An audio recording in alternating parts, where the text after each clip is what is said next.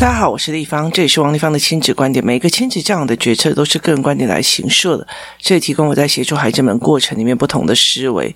王立芳的亲子观点在许多收听平台都可以听得到。你有任何的问题想跟我们交流，可以在我的粉丝专业跟我联系，或加入我们王立芳亲子观点 Live 社群，跟一起收听的听众交流。想陪孩子书写或阅读破关，或加入课程，可以搜寻关关破或圣经实书的王立芳线上课程，一起协助孩子们破关哦。呃，我们今天再继续来讲说预期落空的一个概念哦。很多孩子他们其实没有办法去想什么叫做预期落空，然后预期落空对他们的影响又会是什么？那我在关关破的预期落空的教案里面哦，它其实是一个思维脉络的。一刚开始是带领孩子用图形的概念去想，它什么是预期，什么就叫做预期落空，什么又叫做超乎预期跟不如预期哦。那接下来就开始在讲说，呃，预期落空会有什么样的情绪，又怎么样做转念的概念哦。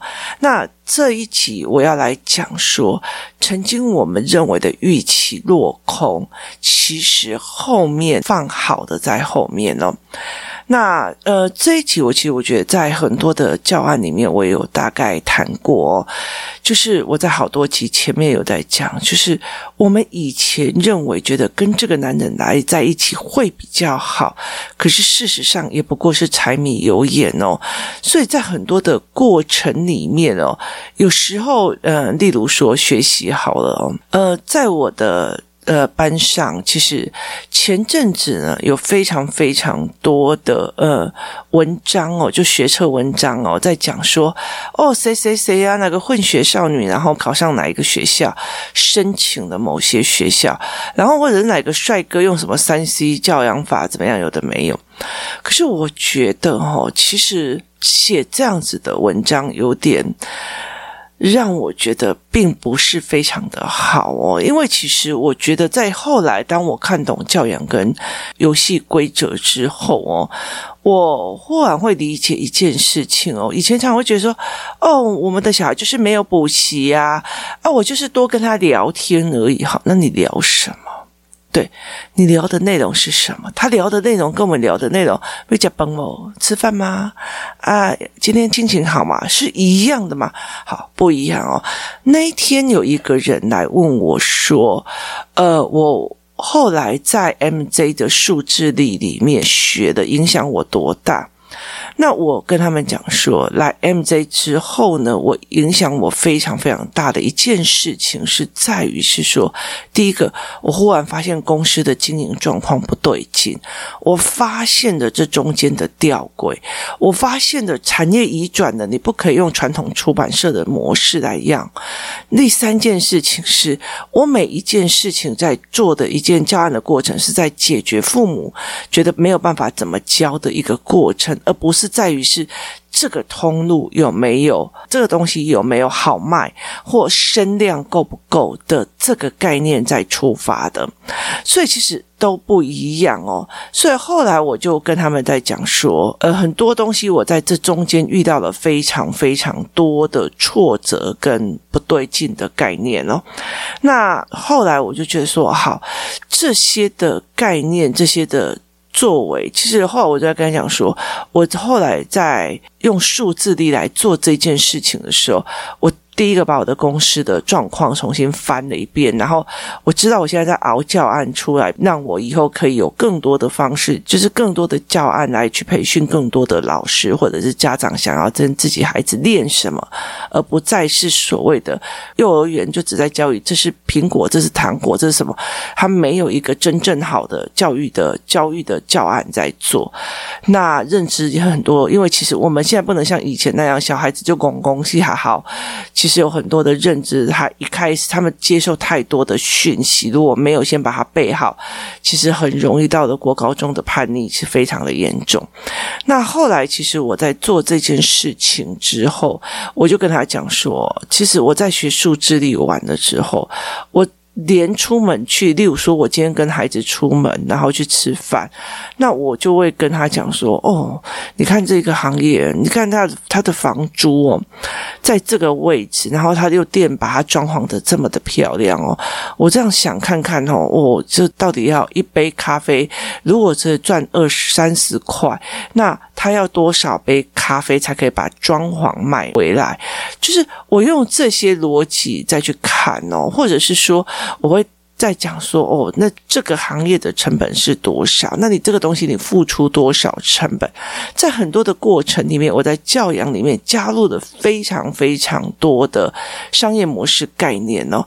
所以，如果有些人在跟我讲说：“哎，王立芳，你怎么教出这样的小孩呀？哈，然后这么年轻就会懂得创业？”我心里在想说：“没有啊，我都不太管小孩，我们只是用注重平常在聊天而已哦。”其实不是的，我觉得聊天有聊天的模式哦，就是每一个家里面聊天的模式是完全不一样。有的人都是只有三字经互相问候而已，我也遇过那样子的家庭啊，就是从头到尾像干你啊没啊啊，然后就是从头到尾都是用三字经在对话而已。有的家庭就是从头到尾都是非常非常安静的哦，所以其实他在很多的过程，我觉得。在很多人说哦，我就是考上哪里？那我记得有一个教授，他就写了一篇文章，在讲这几篇文章。他就说，你为什么要去强调这什么？呃，某个学校里面考上多好的大学？我们大人非常心知肚明的知道，就是大家摸摸良心，清清楚楚的知道，那些考得最好的人生不一定过得很好哦。那有些真的很不好的，OK。反而过得最好哦。那有一次，我在我们呃家乡那边哦，就看到一栋房子，然后我就哎呦天哪，这谁家的房子盖的这么这么的雄伟这样子哦？然后后来我的同学就跟我讲说啊，那就某某某啊，我就说哈。是他盖的，还是说对啊？因为那时候跟我们同班嘛，然后同班他也是在比较中后段的成绩，就他是完全没有考上任何大学，然后呃跟他一起玩的都有考上很好的大学，然后后来他到最后就跟我讲说，就他就呃去那个东南亚，然后去木材厂工作，然后就是用抬干的方式去做，然后后来到最后就整个盖的大房子啊什么有的，他自己就是进口。木材这样子，然后我就想，天呐！然后他就说：“对啊，你看，像我们这种考上第一志愿的又怎么样哦？还不是在呃，还不是在这样子混而已。所以，其实对我来讲，我就觉得非常有趣哦。这。”大人很心知肚明的，很知道的，所以后来其实，在网络上有问说，你们的高中最后一名在做什么？其实大部分人都不会去记高中最后一名，但是自己一定清清楚楚的知道哦。所以他们在做什么，其实不一定。可是为什么要让这些孩子们强加，就是你是学霸的光环在他身上，其实你从小到大到学霸，在教养的方面，你还是会觉得哦，那小孩臭你几顾，那种气到整个人都飙泪出来的，就是这种委屈哦。其实我觉得说，有些小孩一路这样读书读上去，哦，超好的呃高中，超好的大学，超好的研究所，然后在妈妈这一块的时候。就是你觉得你全世界把你当你学霸在用的时候，或者在当什么？那我一得到的羞辱是来自自己的儿女哦，那个东西那个状况也是非常非常的多的哦。所以其实我觉得在这些孩子身上，为什么就要背负的？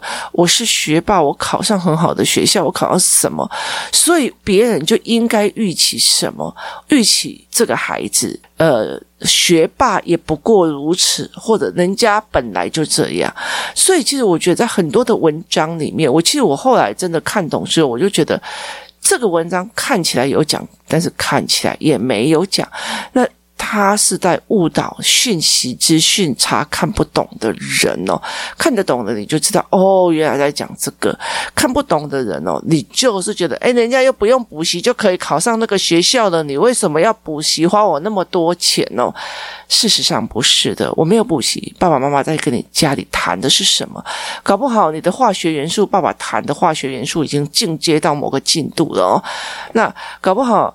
呃，你谈的是所谓的地理，然后和我爸爸在家里的地理的学识渊博，早就已经超出了非常非常多的思维，而是爸爸妈妈在教哦。所以在这整个概念其实不一样，而且这大部分的我其实我看了非常非常多的很多很优秀的孩子，他们在分享说哦，爸爸妈妈怎么教我的时候，他就是他们常常跟我谈很多事情，那。真的，我觉得能够谈的，呃，父母有很大的一个部分，像我们会觉得说，我就在谈，然后让你理出思维模式哦，而不是只是关心假爸呗。金告阴谋，诶，金报阴谋，我也蛮希望别人来关心的。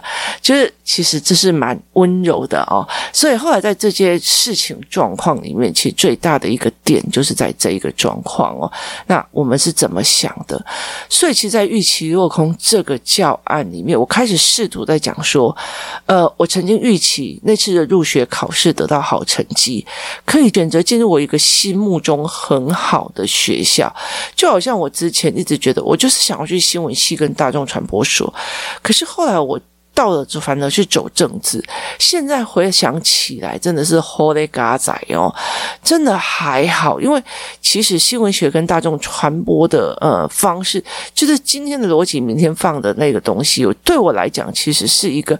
我没有办法，不是我的呃思维模式哦，然后包括产业也不是我现在很适合的一个状况，所以现在才会理解是老天爷把你很多的事情安排好了，而在这个整个过程，他会给你重重的考验，看看你适不适合再往前迈下一步，而有时候他所谓给你的安排，并不是我们这些凡人可以。理解的。好，所以呢，呃，在这整个我本来预期要在那一次考试进入我理想的学校，后来我没有进入那一间我最想要读的学校，我以为自己的人生就要完蛋了。当时我非常非常非常的难过。很久很久以后，我回过头来才发现，还好当初没有考上那一间，我才有机会遇到更好的人，学到更有趣的事情哦。我在预期落空里面安排的这些事情，去让孩子了解，现在失去的并不代表未来就会不好。那以前的预期跟现在的是完全不一样的哦。我让孩子开始思维这一块状况哦。那也就是在于是我之前跟很多的父母在讲的，必须要去蕊这一块。还好当初我们没有怎么样，所以我们现在可以怎样？当初我们哦想原本想要去哪里，后来没有去，可是我们现在怎么样？好。遇到的事情没有是坏处，像我的儿子小一的时候被那个老师霸凌成那样，然后晚上都睡不好觉，后来吃了睿智膏之后才比较好睡。好，接下来之后我会非常发现一件事情哦，就是在于是我因此遇到了我儿子现在这个学校哦，那个学校真的是超强的哦，所以会让我觉得学校会强到哪种程度，非常好笑一件事情哦，我。每次看到他的作品，例如说美术或音乐这样子，或者在谈音乐的事情，我就会觉得说，哦，如果要不是我。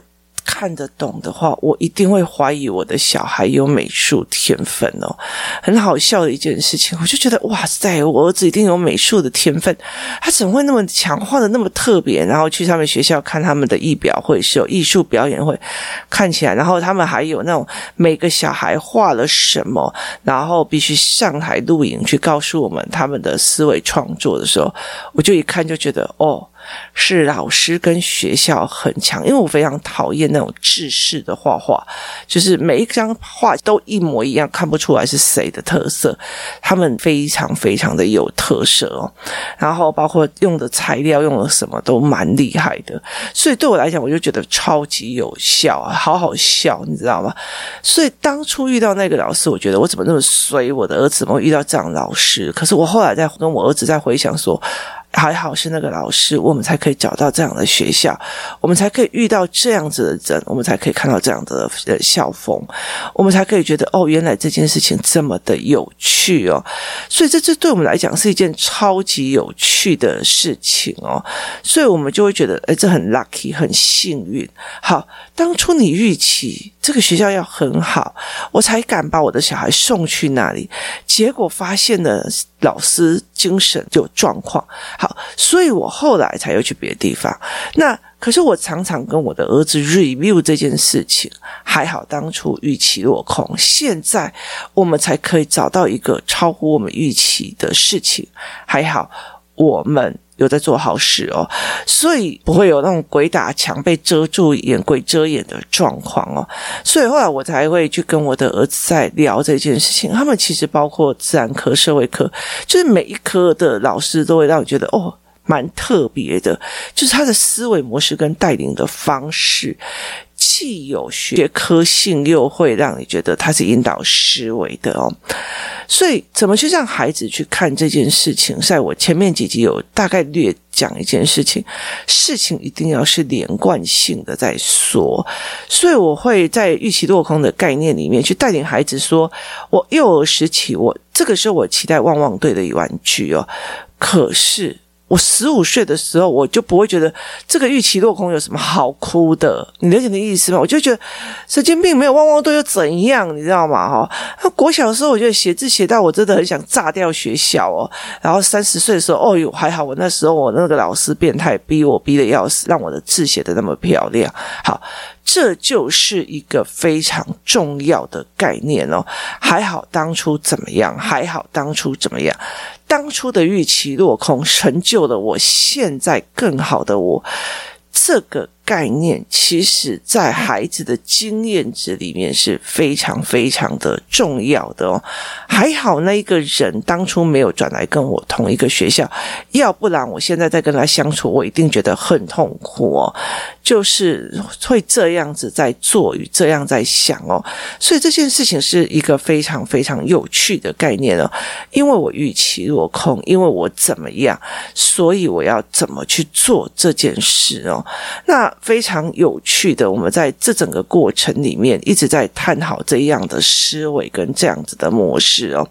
所以，当我到三十岁的时候，我可以用知识保护我自己的家人，可以用知识去帮助别人的时候哦，我很开心。幸好我当初预期落空了。好。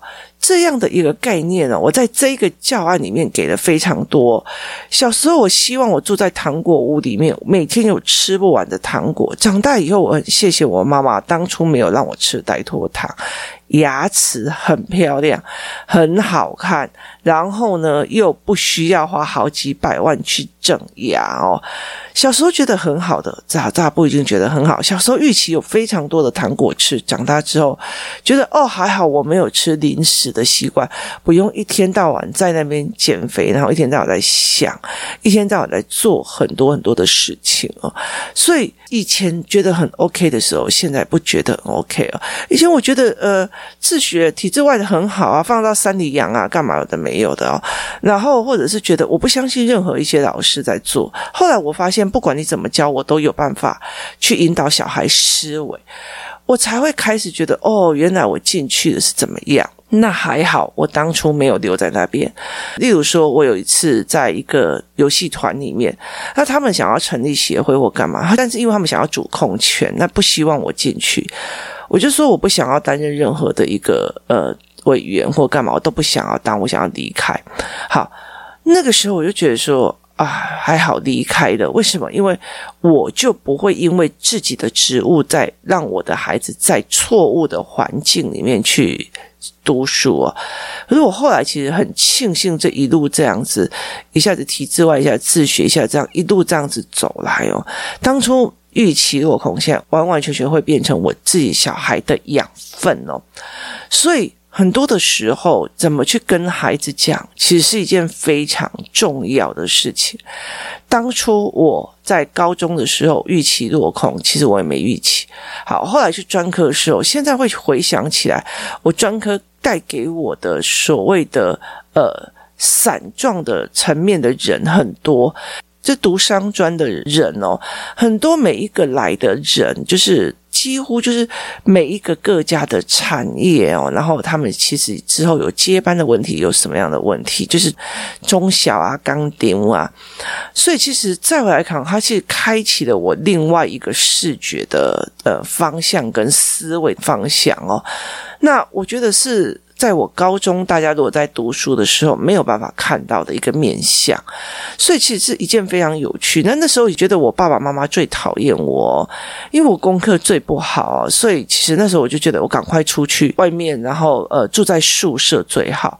所以那个时候我就觉得说啊，反正就是我们家就是四个人，因为我一直都在外面哦，所以我就觉得他们就是。感情比较好，都是四个人这样子哦。那时候我就觉得我好像被家里遗弃的人我跟他们没有这么的好。可是后来我才真正的理解的一件事情，就是。我在国中一毕业之后，我就离开了我自己的原生家庭，而且去打开了自己的四面，去看非常非常多的不同的人、不同的事、不同的物。所以，其实这对我来讲是一个很大的养分，可以让我去看非常不同的命运。那呃，身边有非常多的人生故事啊，然后思维模式可以引领着我一起带着大家一起往前走。所以，其实在这整个过程。城里面，我常常在想说，我必须要在预期落空里面，包括我对你这么好，你怎么可以这样？我这么努力，怎么考上这么烂的学校？